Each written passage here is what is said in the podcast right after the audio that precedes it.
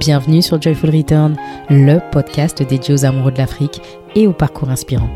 Tous les 15 jours, je vous invite à me suivre sur le chemin du retour, à la découverte d'invités qui évoluent de près ou de loin avec le continent africain, pour échanger sans filtre sur ce qui les définit, leur réalité et bien entendu sur cette Afrique actuelle, moderne, belle et plurielle. Aujourd'hui, pour ce nouvel épisode, je suis très heureuse de recevoir au micro de Joyful Return Etouma Aïssi. Femme d'engagement, Etouma est aussi et surtout passionnée par l'éducation et la transmission. À l'occasion de notre entretien, elle revient sur les prémices de cet amour et nous parle également de la quatrième édition du Salon international du jouet éducatif et de la poupée noire dont elle est à l'initiative et qui se tiendra les 3 et 4 décembre 2022 à Dakar. Vous l'aurez compris, Etouma, c'est une tête bien pleine qui a décidé de contribuer et d'investir à son niveau dans le système éducatif africain. Bonjour Etouma. Bonjour, bonjour Laurence. Merci de m'avoir invité et surtout merci pour cette belle initiative. Je la trouve géniale. Bah écoute, merci beaucoup. Bah, c'est moi qui te remercie parce que je sais que tu es très occupée et que tu es euh, d'ailleurs actuellement même en formation et que tu prends du temps sur ta formation pour répondre à mes questions. Donc ça, c'est cool. Ah ben merci, ça c'est parce que c'est important. Parce que parler de ce projet pédagogique, ça, ça me plaît. Ça me plaît de partager dessus et ça me plaît aussi de, de, de partager du fait que je me forme pour ça. Eh ben écoute, on va rentrer dans le vif du sujet si tu veux bien, Etouma. Avant toute chose, est-ce que tu peux te présenter rapidement pour nos auditeurs? Je suis Etouma ici, hein, je suis euh, éducatrice, éducatrice spécialisée. Et euh, je suis vraiment euh, dans l'éducation depuis un, certain nombre d'années. je suis expat, répat. Finalement, je suis un enfant du pays. Je suis née en Afrique au Cameroun d'ailleurs dans un petit village à quelques kilomètres de Yaoundé. Et je mmh suis arrivée en France adolescente. Donc après mon bac, j'ai vécu 5 à 6 ans à Londres où je me suis beaucoup épanouie dans la communauté afro-caribéenne et aussi dans les mouvements afro afrocentriques un peu. Donc je suis donc repartie en Afrique après l'Angleterre. Non pour parce que j'allais dans mon pays, mais non, je suis allée au Niger. Étant au Niger, on a fait un tour au Bénin, une excursion plutôt, qui était vraiment géniale et qui m'a beaucoup plu. ça m'a permis de comprendre que où je devais vivre. Alors, où est-ce que tu dois vivre? Dis-nous tout. Ben, en Afrique. C'est une bonne réponse.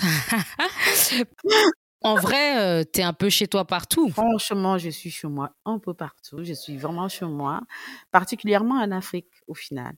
Et donc, pour parler de mon expérience de retour en Afrique, elle s'est elle s'est concrétisée dix ans après mon premier voyage au Niger. La première fois que j'étais en Afrique après l'Angleterre, c'était en 2001. Et après, dix ans plus tard, 2011. Donc, toi, tu as toujours su que tu allais revenir sur le continent? Ben, J'en étais pas très sûre parce qu'en fait, j'ai, pour la petite histoire, moi, j'ai perdu mes parents et c'est pour ça que ma grande sœur est venue me chercher en Afrique. Et bah, l'histoire, c'était de, de m'éviter bien des situations, parce que bon, quand on mmh perd son père brutalement, alors qu'il est jeune, et nous qui étions des jeunes enfants en fait de la famille, donc les grands frères se sont partagés les petits, les trois petits que nous étions, et donc ma grande sœur est venue me chercher. Et du coup, bah, je suis restée en France. Elle ne voulait pas trop que je, je rentre au Cameroun, surtout. Parce que, bon, écoute, j'ai perdu mon père et ma grande sœur est venue me chercher. Et ma mère était encore vivante. Et deux ans plus tard, ma mère est partie. Et du coup, elle ne voulait pas trop que je voyage en direction du Cameroun. Mmh Mais ça me faisait beaucoup souffrir parce que moi, je savais pas trop. j'avais envie de retourner en Afrique parce que j'avais ce besoin-là. je suis née là-bas et les moments où j'ai passé en Afrique, que j'ai passé en Afrique, c'était vraiment des beaux moments. Je me souviens, j'avais que des bons souvenirs et ne pouvant pas aller au Cameroun, du coup, je suis allée au Niger. Et étant au Niger, nous avons traversé le fleuve Niger pour aller au Bénin. Ça, c'est en 2001. Mmh et ensuite, je suis de retour en France. j'ai fait mon petit bonhomme de chemin dans toujours le militantisme parce que j'étais, je suis une militante de longue date. J'ai milité dans l'association Asiva Serva, qui est quelque part, qui était un centre de recherche sur les valeurs africaines, qui était basée sur Mmh Paris. Je faisais partie du pôle jeunesse. Je m'occupais de tous les jeunes qui arrivaient. En fait, euh, je suis devenue responsable. L'association étant quand même une association de parents, je me sentais plus à l'aise. Du coup, je suis, euh, allée dans une autre association, la PCK Kwanzaa, où nous avons euh, initié le Kwanzaa des enfants, jumelé avec la fête euh, d'Osiris la fête d'Osiris qu'on organisait dans la Siva Serva. La Siva Serva, c'était le centre de recherche sur les valeurs africaines.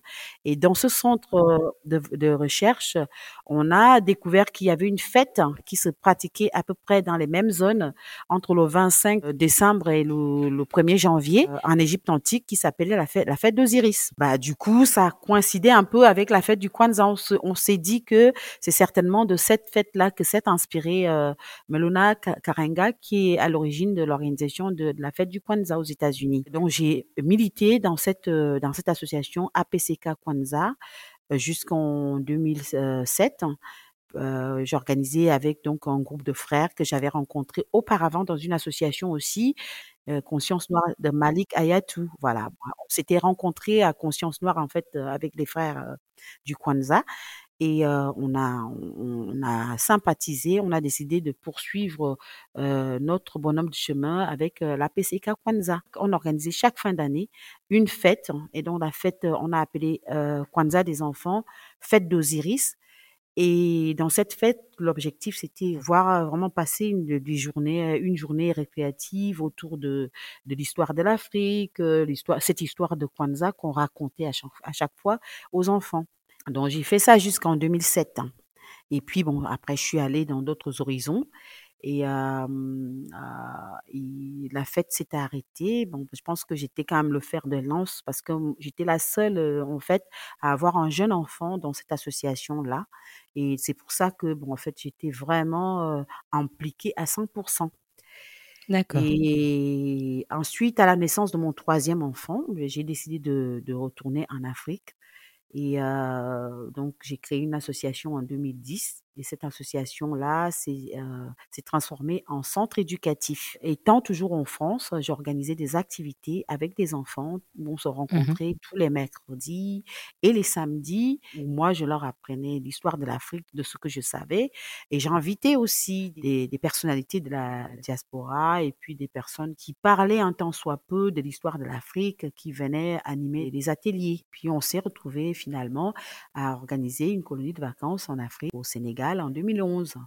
Et c'était tellement génial que bah, je suis restée.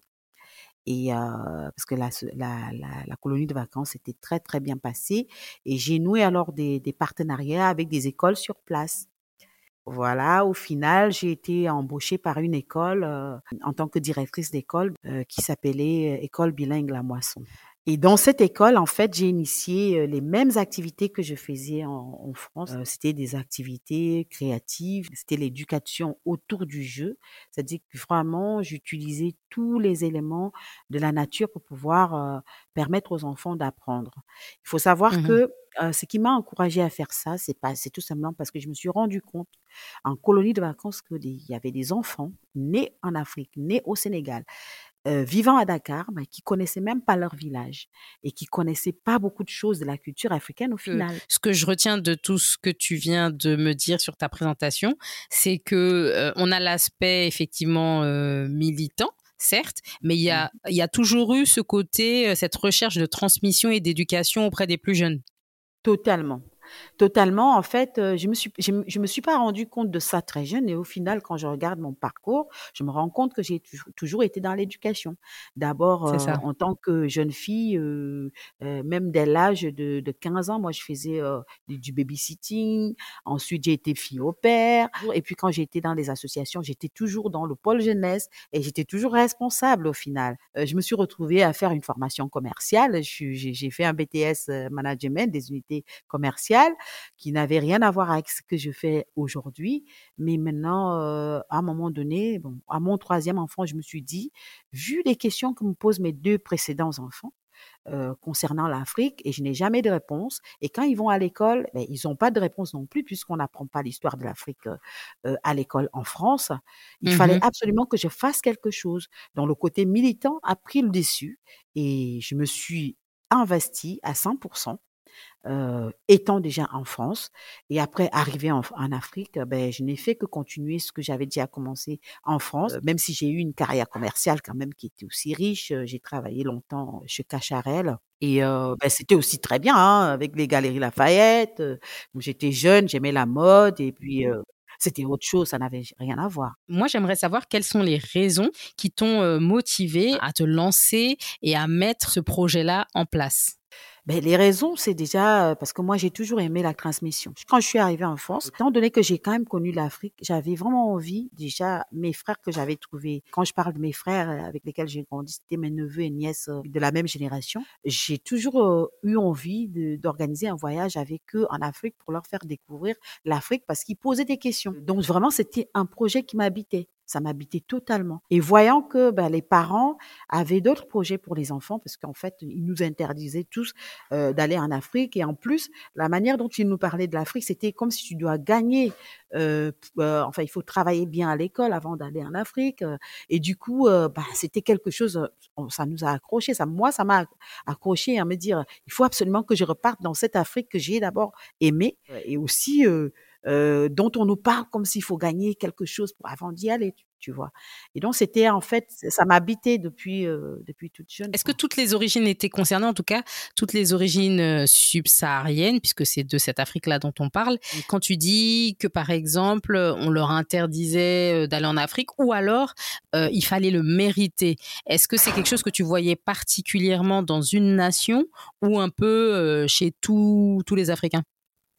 Bon, là, moi, je parle de mon expérience personnelle. À la maison, c'était ça. D'accord, c'est important de le dire. Enfin, maintenant, les autres, je ne sais pas trop. Euh, en ce qui me concerne, c'était ça à la maison. Et puis, euh, j'ai cru aussi euh, comprendre la même chose parce que quand je, je, je, suis devenue très, très proche de la famille Dia, et j'ai cru comprendre que c'était aussi la même chose, en fait. Et au final, ça nous, ça, ça, ça, éveille en fait les enfants à vouloir vraiment aller là où on leur dit oui, euh, tu iras si tu, tu, tu, as un bon bulletin scolaire et tout. Ça m'a gardé euh, éveillée en tout cas par rapport à l'Afrique. Et j'aurais pu, ça aurait pu être autre chose parce que le milieu où je vivais, c'était vraiment un milieu totalement dans, les Yvelines, à Rambouillet. Il n'y avait pas du tout d'Africains. Bon, j'aurais pu, pu me fondre dans ce, dans ce milieu-là. Oui, et t'oublier finalement, ou en tout cas oublier cette origine-là. Ah oui, parce que je faisais des, j'étais, j'étais fille au père dans des, des, des familles françaises et j'étais, je, je, je, gardais les enfants français après l'école. Ça n'avait rien à voir avec l'Afrique. Cependant, euh, l'association Asiva Serva qu'on a rencontrée entre temps m'a rappelé qui j'étais parce qu'en fait cette association nous racontait une histoire de l'Afrique à chaque rencontre et dont, notamment l'histoire de la fête d'Osiris et ça m'a reconnecté et le professeur euh, Doukaya paix à son âme, a été vraiment une des personnes qui m'a beaucoup motivée parce qu'avec lui, on faisait des cours d'égyptologie et il nous a raconté l'histoire de l'Égypte antique, notamment l'histoire de Isis euh, à Seth. C'était vraiment quelque chose, une découverte et, ça m'a tellement renforcée dans mes convictions je, voulais toujours être en contact avec ma communauté, la communauté africaine en fait. Et il se trouve que quand je suis allée à Londres, j'ai tout de suite cherché la communauté africaine parce que là-bas, les gens quand même vivent en communauté, contrairement en France. Oui, l'aspect communautaire est plus assumé et c'est pas forcément un gros mot. Voilà, c'est pas un gros mot, c'est vraiment assumé. Donc j'ai cherché euh, euh, où trouver la communauté afro et donc du coup j'ai plongé dans la communauté afro-caribéenne. Euh, donc il y avait en même temps des personnes des Caraïbes et des personnes africaines et dans une association qu'on appelait PACM, Pan African Congress Movement. Quand je suis arrivée, ils m'ont confié encore une fois les enfants. Et, et, du coup, comme je faisais de la danse, j'ai commencé à enseigner la danse africaine aux enfants et bah et c'est devenu vraiment une grande chose parce que enfin ça m'a permis de vivre. J'ai commencé à vivre avec la danse et je me suis vraiment prise au sérieux et euh, j'ai quand même créé un groupe de danse, une école de danse et je donnais des cours de danse dans des écoles, je donnais des cours de danse. En fait, c'est vraiment plus fort que toi. L'éducation te colle à la peau. Absolument. Tout ce que je peux te dire, c'est que quand quand on me pose la question, avec du recul, je me rends compte que je n'ai fait que faire ça. C'est dingue, hein mmh. Je n'ai fait que ça depuis tout mon parcours et je me rends compte finalement que c'est ma mission, en fait. Bah, c'est très bien dit, c'est ta mission, exactement. Alors aujourd'hui, donc on va parler plus spécifiquement du Salon international du jouet éducatif et de la poupée noire que tu organises donc à Dakar le 3 et le 4 décembre prochain. Alors justement, donc on a compris que tu as toujours baigné dans la transmission, l'éducation. Est-ce que tu as remarqué un besoin particulier, euh, surtout sur le continent, de sensibiliser, d'éduquer la jeunesse également par rapport à son histoire? Totalement. C'est ce que je te disais, parce que quand, quand en organisant la, colonie de vacances en 2012, 2011-2012, c'était pendant l'été 2012, euh, j'ai les enfants qui se sont inscrits. Il y avait des enfants qui venaient de France, il y avait des enfants qui venaient un peu, un peu de partout en Afrique, dans du Burkina Faso, particulièrement dont je me, souviens. Il y avait des enfants dans du Sénégal. Je me suis rendu compte que les enfants du Sénégal ne connaissaient pas euh, déjà le village où on a été ils connaissaient pas. Ce sont des enfants qui sont nés à Dakar et qui euh, qui ne bougeaient pas de, de, de, Dakar, qui connaissaient même pas leur histoire. Mmh. Ça m'a intriguée et ça m'a vraiment choquée. C'était des enfants qui étaient encore plus difficiles à encadrer lors de la colonie de vacances que les enfants qui venaient de France, qui eux, avant de venir de, de quitter la France, se sont renseignés sur le Sénégal, connaissaient euh, l'histoire du Sénégal et étaient épanouis dans ce village. Je peux te raconter que les enfants qui, habitaient la ville, la ville de Dakar et qui se sont retrouvés dans ce petit village de la Somone, ils pleuraient, ils pleuraient, les enfants du Sénégal pleuraient au départ quand on est arrivé parce que c'était vraiment la brousse, c'était la forêt alors que les enfants qui venaient de France, ils trouvaient waouh. Ah oui, donc l'adaptation s'est mieux passée pour euh, ceux de l'extérieur que pour les Sénégalais eux-mêmes? Oui, c'est ça. Et en fait, euh, sur place, c'est ça qui m'a motivée. Quand j'ai commencé à diriger l'école, et là alors, je me suis vraiment rendu compte que c'était presque général.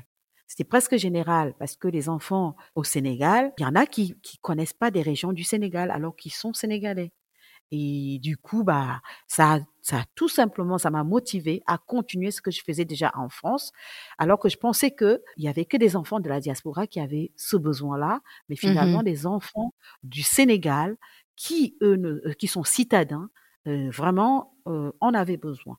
D'accord, je comprends mieux. Après, tu me diras que c'est un phénomène qu'on peut retrouver des fois euh, un peu partout. Ça dépend. On peut être, euh, entre guillemets, bien né et du coup, tu es dans une famille où tu as la chance de pouvoir voyager et qui te permet de voyager, de découvrir du pays. Et c'est vrai que sinon, même des fois, même en France, hein, tu as des enfants qui ne quittent jamais la région parisienne ou qui, qui ne quittent jamais leur ville et du coup ne connaissent rien d'autre que là où ils sont nés, par exemple. Mais je suis d'accord avec toi, hein, mais ça m'a beaucoup surpris par rapport à l'Afrique. J'étais, je t'ai convaincu, tu sais, quand, quand tu grandis en France, tu es convaincu que les enfants qui sont en Afrique connaissent mieux l'Afrique que toi. Oui, c'est vrai. C'est vrai. Vu d'un œil extérieur, c'est vrai. Voilà. Les enfants que moi j'ai amenés de France connaissaient mieux le Sénégal que les enfants qui vivaient sur place. Et du coup, ça m'a beaucoup motivée en dirigeant l'école et avec les programmes qui m'étaient proposés parce que le curriculum qu'on nous propose pour pouvoir diriger une école en Afrique, c'est un curriculum qui ne correspond absolument pas à la vie euh, des enfants sur place, qui ne correspond absolument pas à l'écosystème, on va dire, parce que on apprend totalement des choses euh, dont on n'a parfois pas besoin, au lieu d'apprendre justement de tirer sa richesse de son environnement, de sa patrie, de son village, de, sa culture. On est en fait dans, une, dans un genre d'intellectualisation où tu apprends quelque chose peut-être que tu n'atteindras pas. Quand par exemple tu es au, tu es au Sénégal et qu'on te parle euh, des ours, qu'on te parle euh, euh, du Père Noël, qu'on te parle de, de la neige et tout, bah, franchement. oui, c'est bien de le savoir, mais dans les faits, c'est pas c'est pas ce qui te concerne directement, quoi. Voilà, c'est ça. Parce qu'en fait, mmh. ce n'est pas une question de dire que ce n'est pas bon de, de l'apprendre. c'est bon de l'apprendre pour connaître l'histoire des autres. Mais c'est d'abord bien de connaître ton histoire. Mmh Et, et c'est ça qui m'a encouragée en fait à maintenir ce que je faisais déjà avec mes enfants et des enfants que j'organisais, que, que j'encadrais en France. Ça m'a permis de continuer à le faire en Afrique de la même manière parce que ces enfants-là avaient autant besoin d'apprendre de l'histoire de l'Afrique, notamment de l'histoire de l'Afrique tout entière, c'est-à-dire que de, tout- de toutes les régions. Ouais, bien sûr. C'est vrai que souvent, on n'est pas connectés entre nous. Euh, je ne sais pas ce que tu en penses, mais c'est vrai que c'est souvent Afrique de l'Ouest versus Afrique de l'Est versus Afrique centrale. Et c'est rarement l'entité euh, Afrique euh, tout entière, quoi. Oui, c'est-à-dire euh, on nous éduque selon le pays. hein. On est, on est Mhm. sénégalais, on est fier d'être sénégalais. Faut te dire que on va facilement s'affirmer en tant que sénégalais sans même connaître le Sénégal, sans connaître euh, son propre environnement, plutôt que de s'affirmer africain. Et donc ça, ça, ça limite l'envie même de découvrir les autres États africains, les autres régions, en fait. Ça te limite, ça limite les enfants. Quand moi j'ai apporté cette, euh, cette dimension-là de connaître l'Afrique en général, notamment euh, quand je dirigeais l'école, il y avait une activité au, au Sénégal qui est très très courante et qui est très intéressante d'ailleurs. Le mardi gras, j'ai invité les enfants à se déguiser selon leurs origines. Et vraiment, c'était riche, très très riche de, de- parce que au Sénégal, il y a quand même des enfants qui viennent de tous les pays. Et donc, voir tous ces enfants-là apporter leur culture euh, ce jour-là, c'est extraordinaire. Et ça permet justement de se questionner. Euh, toi, tu es déguisé, par exemple, en, en reine euh, éthiopienne. Tu viens d'Éthiopie. euh, ça te donne envie de raconter l'histoire de l'Éthiopie? Oui, effectivement. Et de mieux comprendre, ouais. Et ça donne aussi envie aux autres de découvrir, de découvrir l'Éthiopie, par exemple. Ça, c'est un exemple parmi tant, tant d'autres. J'ai été très confortée dans ma démarche grâce à- au manque qui était sur place. D'accord. Avant de revenir sur la présentation donc de ton salon à venir, c'est ce qui t'a motivé à vouloir créer une structure d'éducation pour aller dans ce sens? Totalement, ça dit qu'en fait, la motivation, elle, était, elle, est devenue totale et affirmée. Quand on arrive sur place et qu'on parle d'éducation, on aura toujours tendance à te poser la question, quelle est ta légitimité pour parler d'éducation?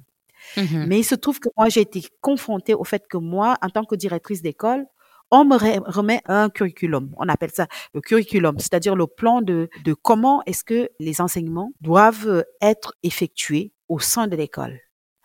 Et alors, quand je regarde ce programme, je vois qu'il n'est pas du tout compatible à l'environnement, ni compatible aux besoins directs des enfants.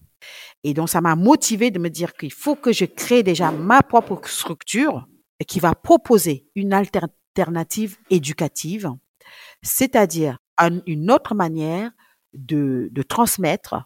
J'ai donc euh, choisi le credo de l'éducation par le jeu. C'est tout simplement parce que ce credo a fait ses preuves. On peut le ressentir dans toutes les pédagogies nouvelles, dans toutes les institutions, même dans le système classique. Quand Mhm. tu regardes à partir de la maternelle jusqu'au au CP, c'est l'éducation par le jeu. Et, et ça fait ses preuves. Et, et tu vois que les enfants sont bien souvent très épanouis entre la maternelle et le CP. Et quand on arrive maintenant, on en arrive à, à devoir lire, c'est-à-dire on leur impose une manière de faire où l'enfant va être très épanoui, où l'enfant va se bloquer parce qu'il n'y arrive pas, où l'enfant va être incompris parce que il a un peu plus de mal et du coup la stigmatisation arrive. Et ça, ça appelle maintenant l'échec scolaire. Bon, ça, c'est quand on se, on, on se situe dans un système, par exemple, déjà épuré comme le système occidental. Là, on va chercher des solutions. Mais quand on est en Afrique, il y a trop le système de la méritocratie. Et quand un enfant n'arrive pas à faire, il est naturellement stigmatisé. Et là, ça inter- intervient la violence éducative. Et la violence éduca- éducative peut provoquer carrément le refus total de, de- de- d'apprendre, ou encore ça peut totalement bloquer un enfant totalement brillant dans d'autres matières, dans d'autres situations. D'où l'éducation par le, par le jeu, l'éducation créative. Et quand j'ai introduit ça dans l'école que je dirigeais, et c'était ça, j'ai, j'ai observé que ça a permis à beaucoup d'enfants de, de commencer à apprécier l'éducation, à apprécier les études. Parce que, en fait, qu'est-ce qu'on faisait? Qu'est-ce que j'ai mis en place? tous les vendredis, parce que le vendredi au Sénégal, c'est un jour assez ouvert. C'est un jour de prière où les musulmans vont à la mosquée et les chrétiens vont à l'église à partir de 15 heures. Et donc, du coup, j'ai occupé la journée du vendredi pour les activités créatives. J'ai mis en place, par exemple, des invitations. J'ai invité un professionnel, un custo, qui va arriver, qui va faire des activités de cuisine avec les enfants. Et pendant toute la journée, donc chaque enfant s'active à pouvoir ressortir un mets et à la fin de la journée, les enfants sont heureux d'avoir pu faire quelque chose de leurs propres mains et ils sont super épanouis parce que ils, ils se sentent importants et ils se sentent utiles. Et, et, et, ça marchait très bien.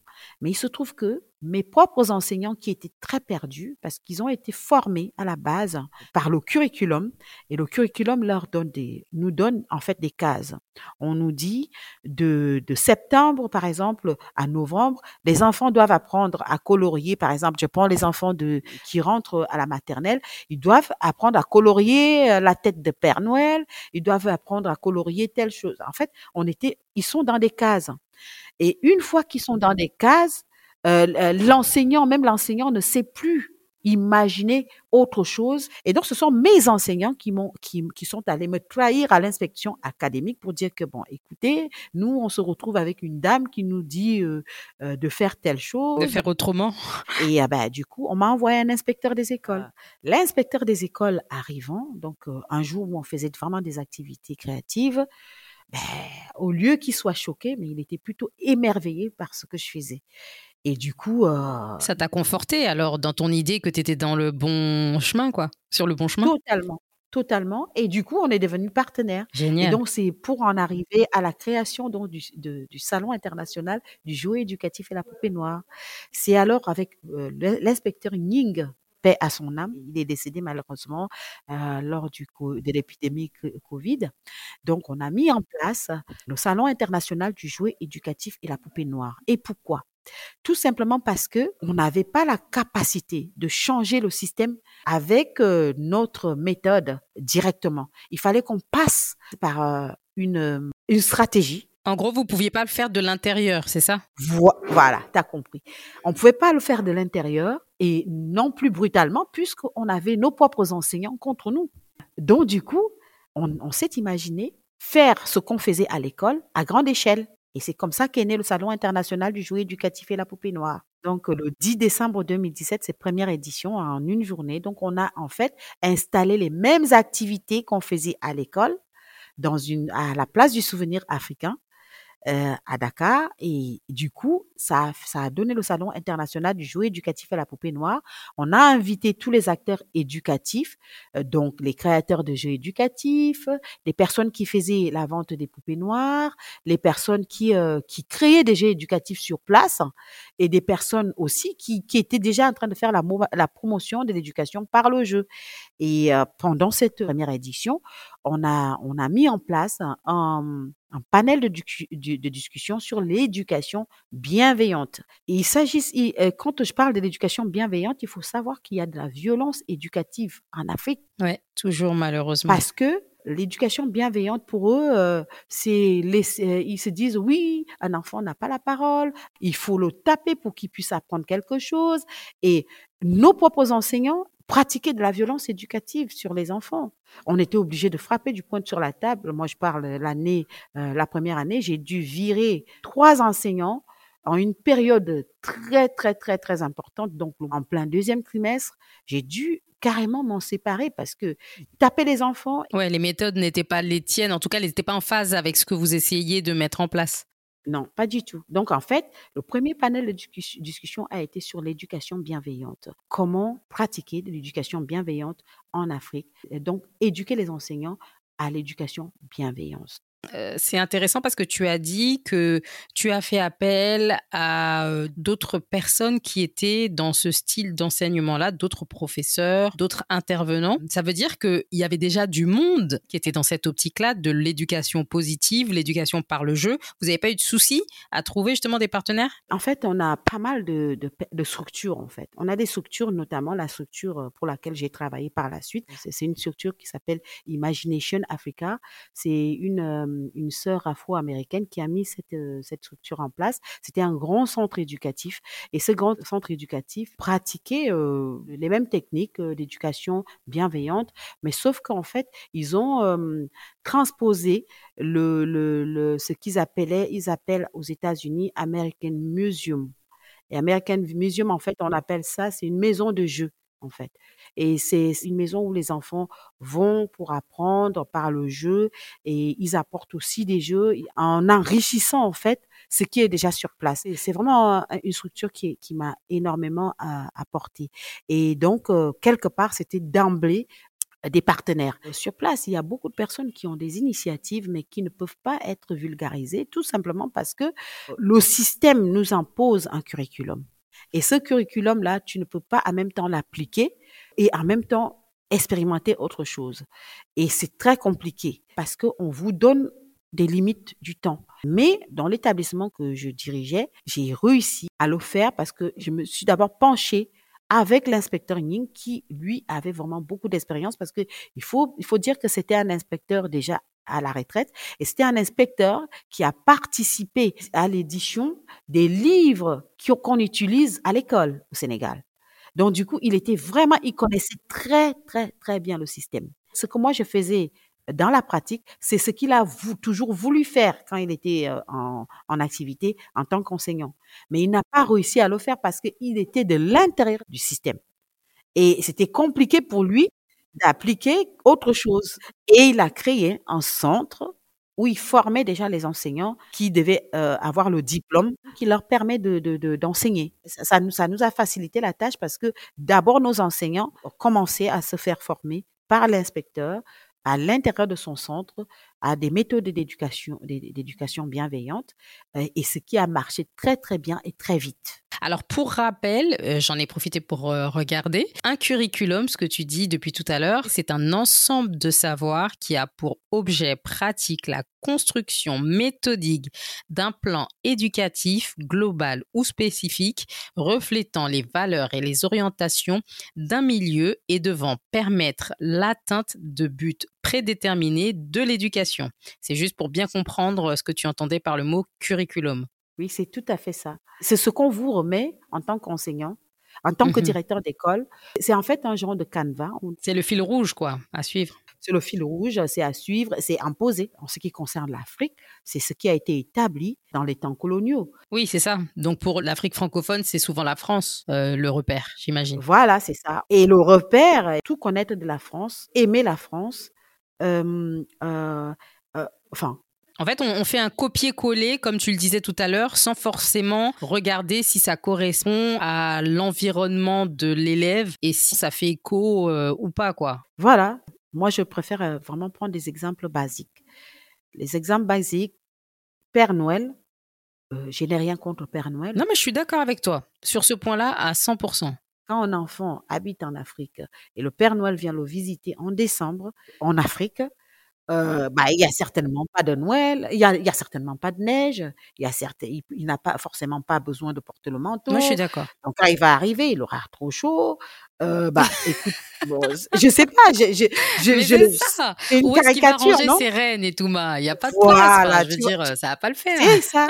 Donc logiquement, on ne devrait pas mettre ça dans le système éducatif africain. Ouais, c'est vrai. La chance qui a été la mienne, c'est que il y a, et je vais lui faire la pub, et j'ai rencontré un jeune qui a créé un concept de Mama Noël. Je ne sais pas si tu as entendu parler, euh, Mama Tinga Tinga. Ah non, pas du Mama tout. Tinga bah, Tinga, euh, l'interviewer parce que vraiment il est très intéressant. Donc en fait, il a créé un concept de Mama Tinga Tinga, et moi j'ai décidé d'utiliser Mama Tinga Tinga dans mon école.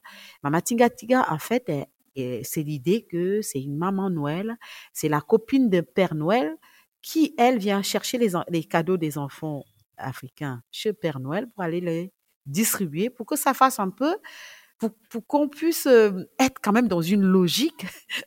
euh, ah, c'est la.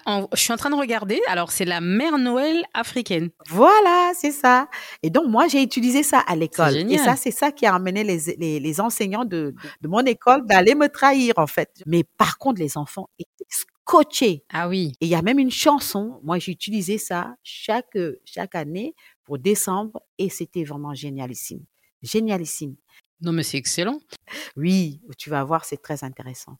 Et moi, j'ai utilisé donc ce, ce, système-là en me disant que bon, écoute, ça ne sort pas du, du cadre, ça, on reste dans le thème. Euh, maintenant, euh, il faut adapter pour que les enfants n'aient pas une, un changement brutal, mais que ça soit logique. Puissent s'y retrouver. Voilà, mais qu'ils puissent s'y retrouver parce qu'on nous sommes en Afrique. Mmh.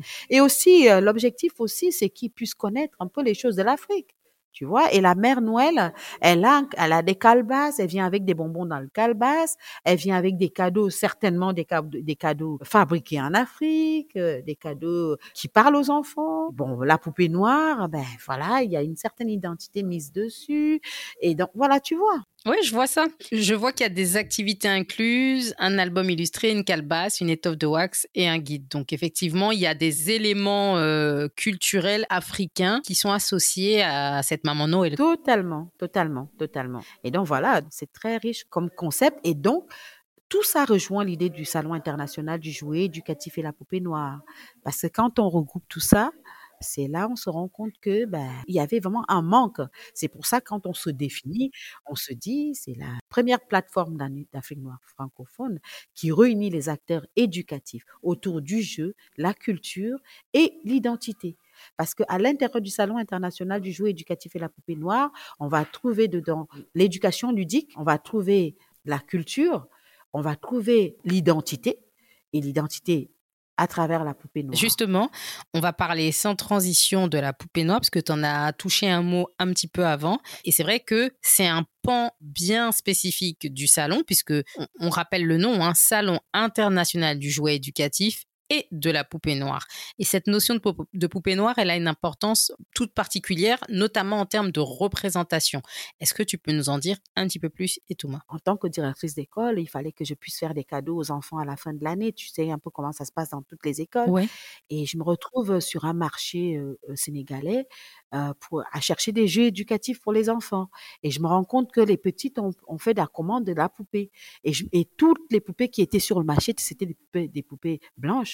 Et, alors qu'on était au Sénégal. Mmh. Et euh, je suis sidérée et je me vois pas en train d'acheter des poupées blanches aux enfants, aux petites filles noires et, en Afrique. Et c'est ainsi que est venue l'idée, en fait. Oui, mais c'est drôle parce que tu vois, justement, tu viens de France. En France, déjà, c'était compliqué de trouver des poupées noires. Finalement, c'est que récemment hein, qu'on arrive à, enfin, qu'il y a un vrai marché, que ça se développe, etc.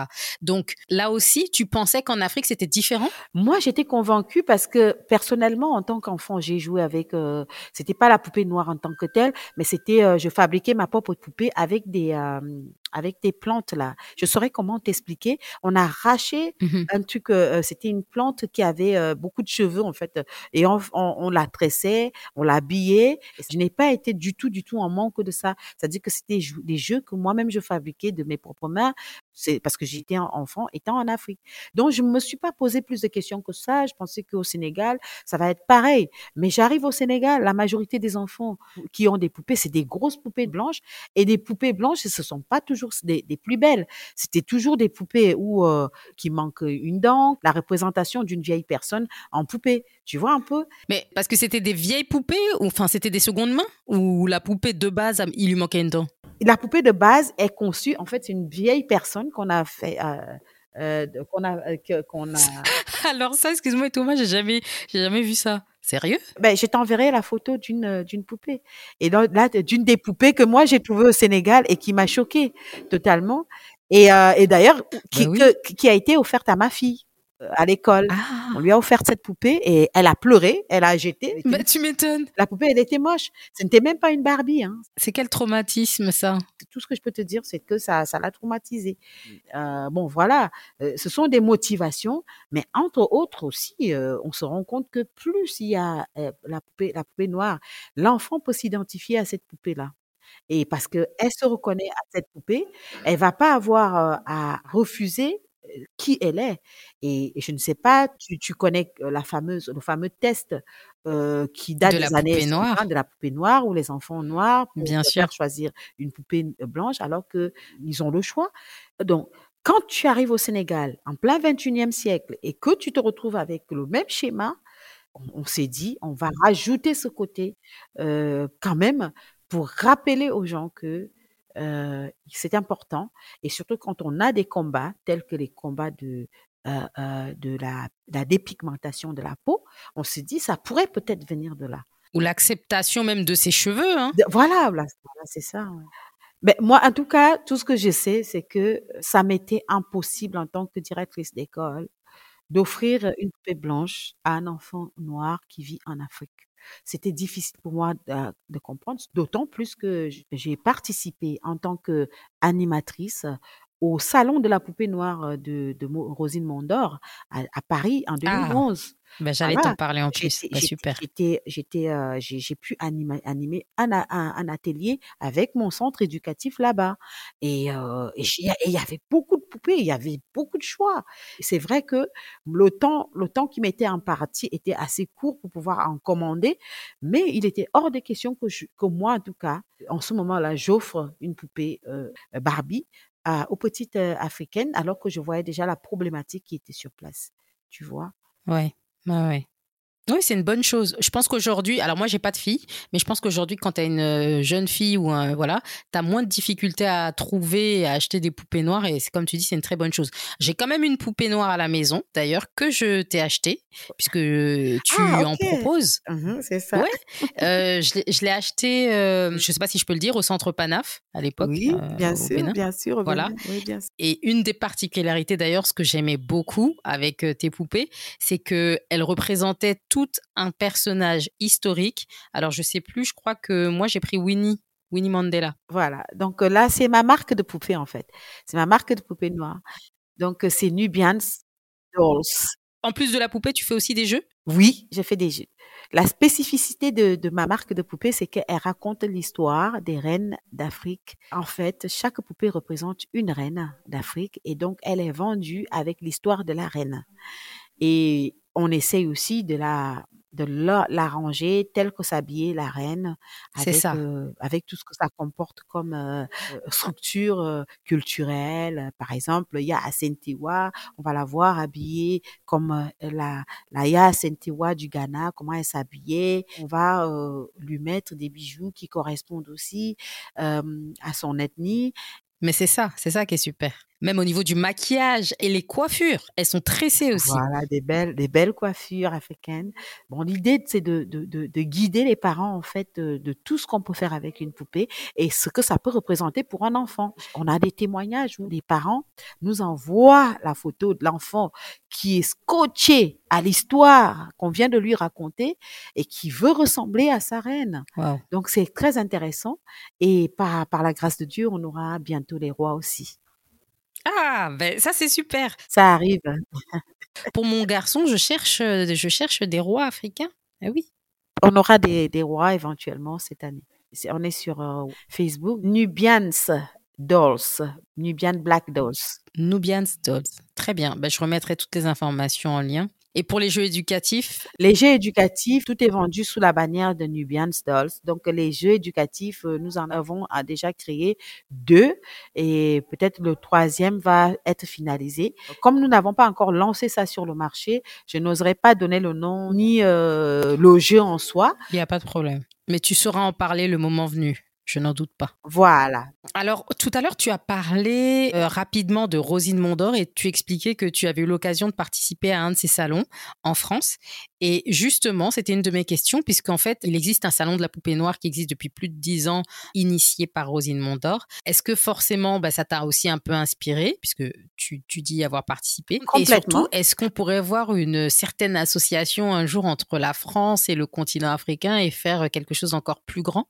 Complètement, parce qu'en fait, heu, Rosine, heu, aussitôt que j'ai eu cette idée, heu, dès que j'ai inclus la poupée noire, j'ai contacté Rosine pour qu'on puisse le faire ensemble, mais elle se sent pas encore à l'aise de pouvoir venir faire quelque chose en Afrique. Euh, donc moi, je lui ai demandé aussi si on peut faire ensemble, mais elle est en, en réflexion par rapport à ça. Mais par contre, euh, j'ai aussi une amie qui euh, qui fait dans dans les, les, poupées noires. Elle est en Angleterre. Par contre, elle, elle est plus disponible pour pouvoir accueillir le salon en Angleterre.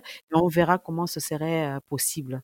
Et l'idée aussi, c'est de pouvoir faire ce salon dans toutes les capitales africaines et euh, progressivement, quoi, tu vois. C'est la crise Covid qui nous a un peu stoppé. On a fait quand même, euh, on l'a organisé au, au, au Bénin en 2019. Mmh euh, j'avais une autre question par rapport à tout ça. Quelle est la place, tu sais, du Made in Africa dans les jeux éducatifs? On sait qu'il y a quand même pas mal de Made in China. Euh, est-ce que l'Afrique arrive à s'imposer et arrive à produire aussi en local euh, des jeux éducatifs et des poupées africaines? Anne, honnêtement, je te dis, j'étais tellement surprise à la première édition. J'étais surprise. Je ne savais pas qu'il y avait autant de créativité en Afrique. Je ne savais pas.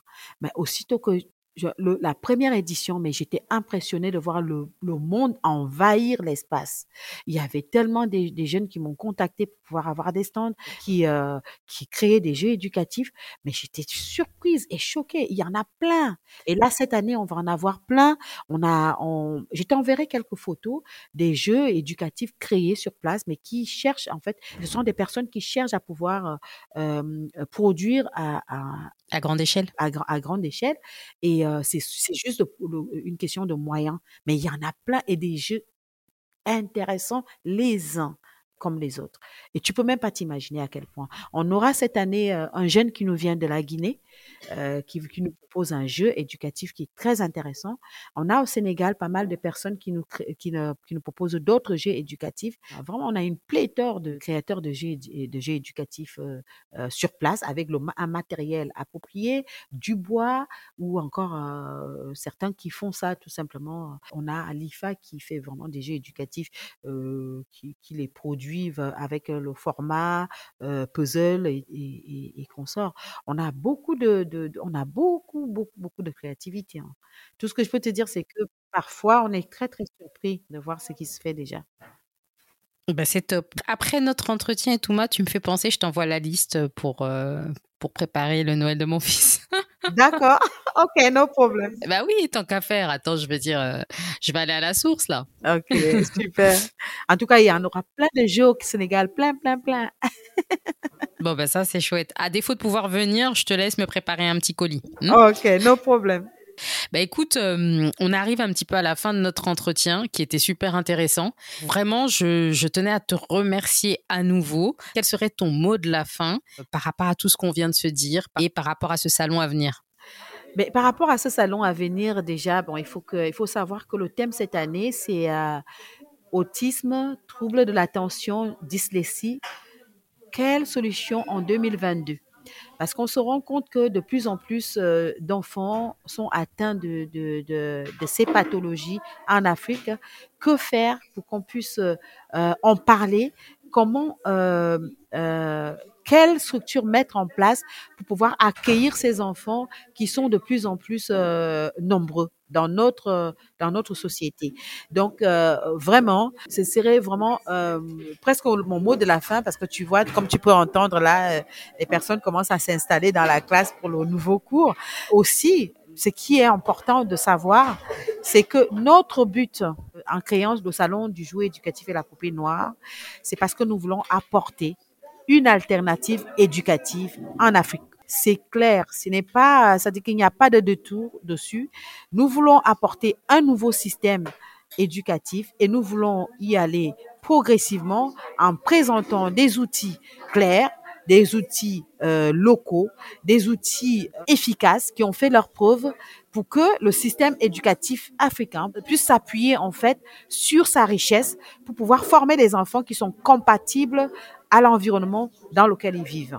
Très bien. C'est une très belle chose de savoir que c'est inclusif et que vous avez pensé aussi à mettre les, euh, les personnes euh, qui souffrent de handicap, surtout sur le continent, parce que c'est déjà très difficile partout dans le monde hein, d'avoir un, un, enfant handicapé, mais je pense à plus forte raison en Afrique où le manque de structure est criant, le manque de prise en charge est criant. Donc vraiment bravo en tout cas à vous d'avoir pensé à aussi les prendre en compte à travers ce salon. J'attends beaucoup de ça parce qu'en fait au Sénégal, euh, j'ai expérimenté cela à l'intérieur de, de, Imagination Africa où j'ai pu m'occuper des enfants, euh, euh, comme on les appelle généralement, atypiques. Et, euh, et, et, apparemment, il y a des structures qui se développent de plus en plus. Et pour te dire vraiment, mon projet de cœur, c'est pouvoir mettre en place une école inclusive qui puisse accueillir tous les enfants avec toutes sortes d'handicaps et aussi des enfants euh, entre guillemets euh, mis de côté dans notre système, dans ce système qui exclut malheureusement. Ben, c'est un super projet et ben, j'espère que tu auras l'occasion de le mettre en place. Et j'ai hâte en tout cas de voir tout ce que tu prévois de faire. Inch'Allah, comme on le dit au Sénégal. Je te souhaite tout plein de bonnes choses. Est-ce que tu veux rajouter quelque chose? Ben non, je vois qu'il y a beaucoup de bruit déjà là. Ben écoute, je, je te félicite en tout cas pour cette initiative qui est très bien. Merci. Tu as une magnifique voix et vraiment cette initiative doit être pérennisée parce que franchement, je la trouve géniale.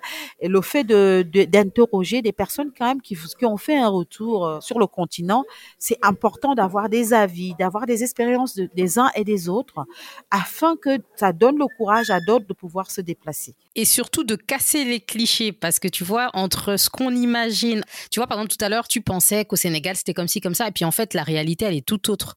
Et ça, c'est un des points qui revient le plus souvent et je trouve que c'est bien de déconstruire ces choses-là parce que ça permet bah, à ceux qui ne qui n'ont peut-être pas encore fait le, le, voyage retour et qui peut-être ne le feront jamais, mais au moins de se dire que bah, c'est pas forcément ce qu'ils pensent ou ce à quoi ils s'attendent et que voilà, il y a plein de choses aussi euh, qui sont tout autres en Afrique et qui ne sont pas forcément comme on le pense.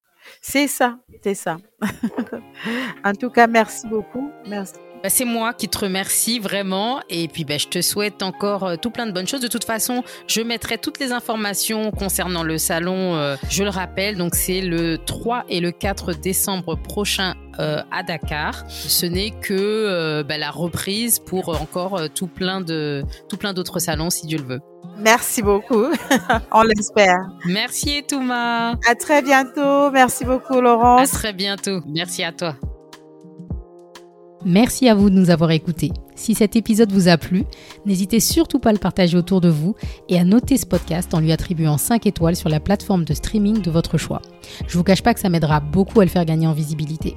Pour ne manquer aucun épisode, pensez à vous abonner gratuitement et retrouvez toute l'actualité de Joyful Return sur le compte Instagram du même nom, at Joyful Return. Quant à moi, je vous dis à très bientôt pour un nouvel épisode.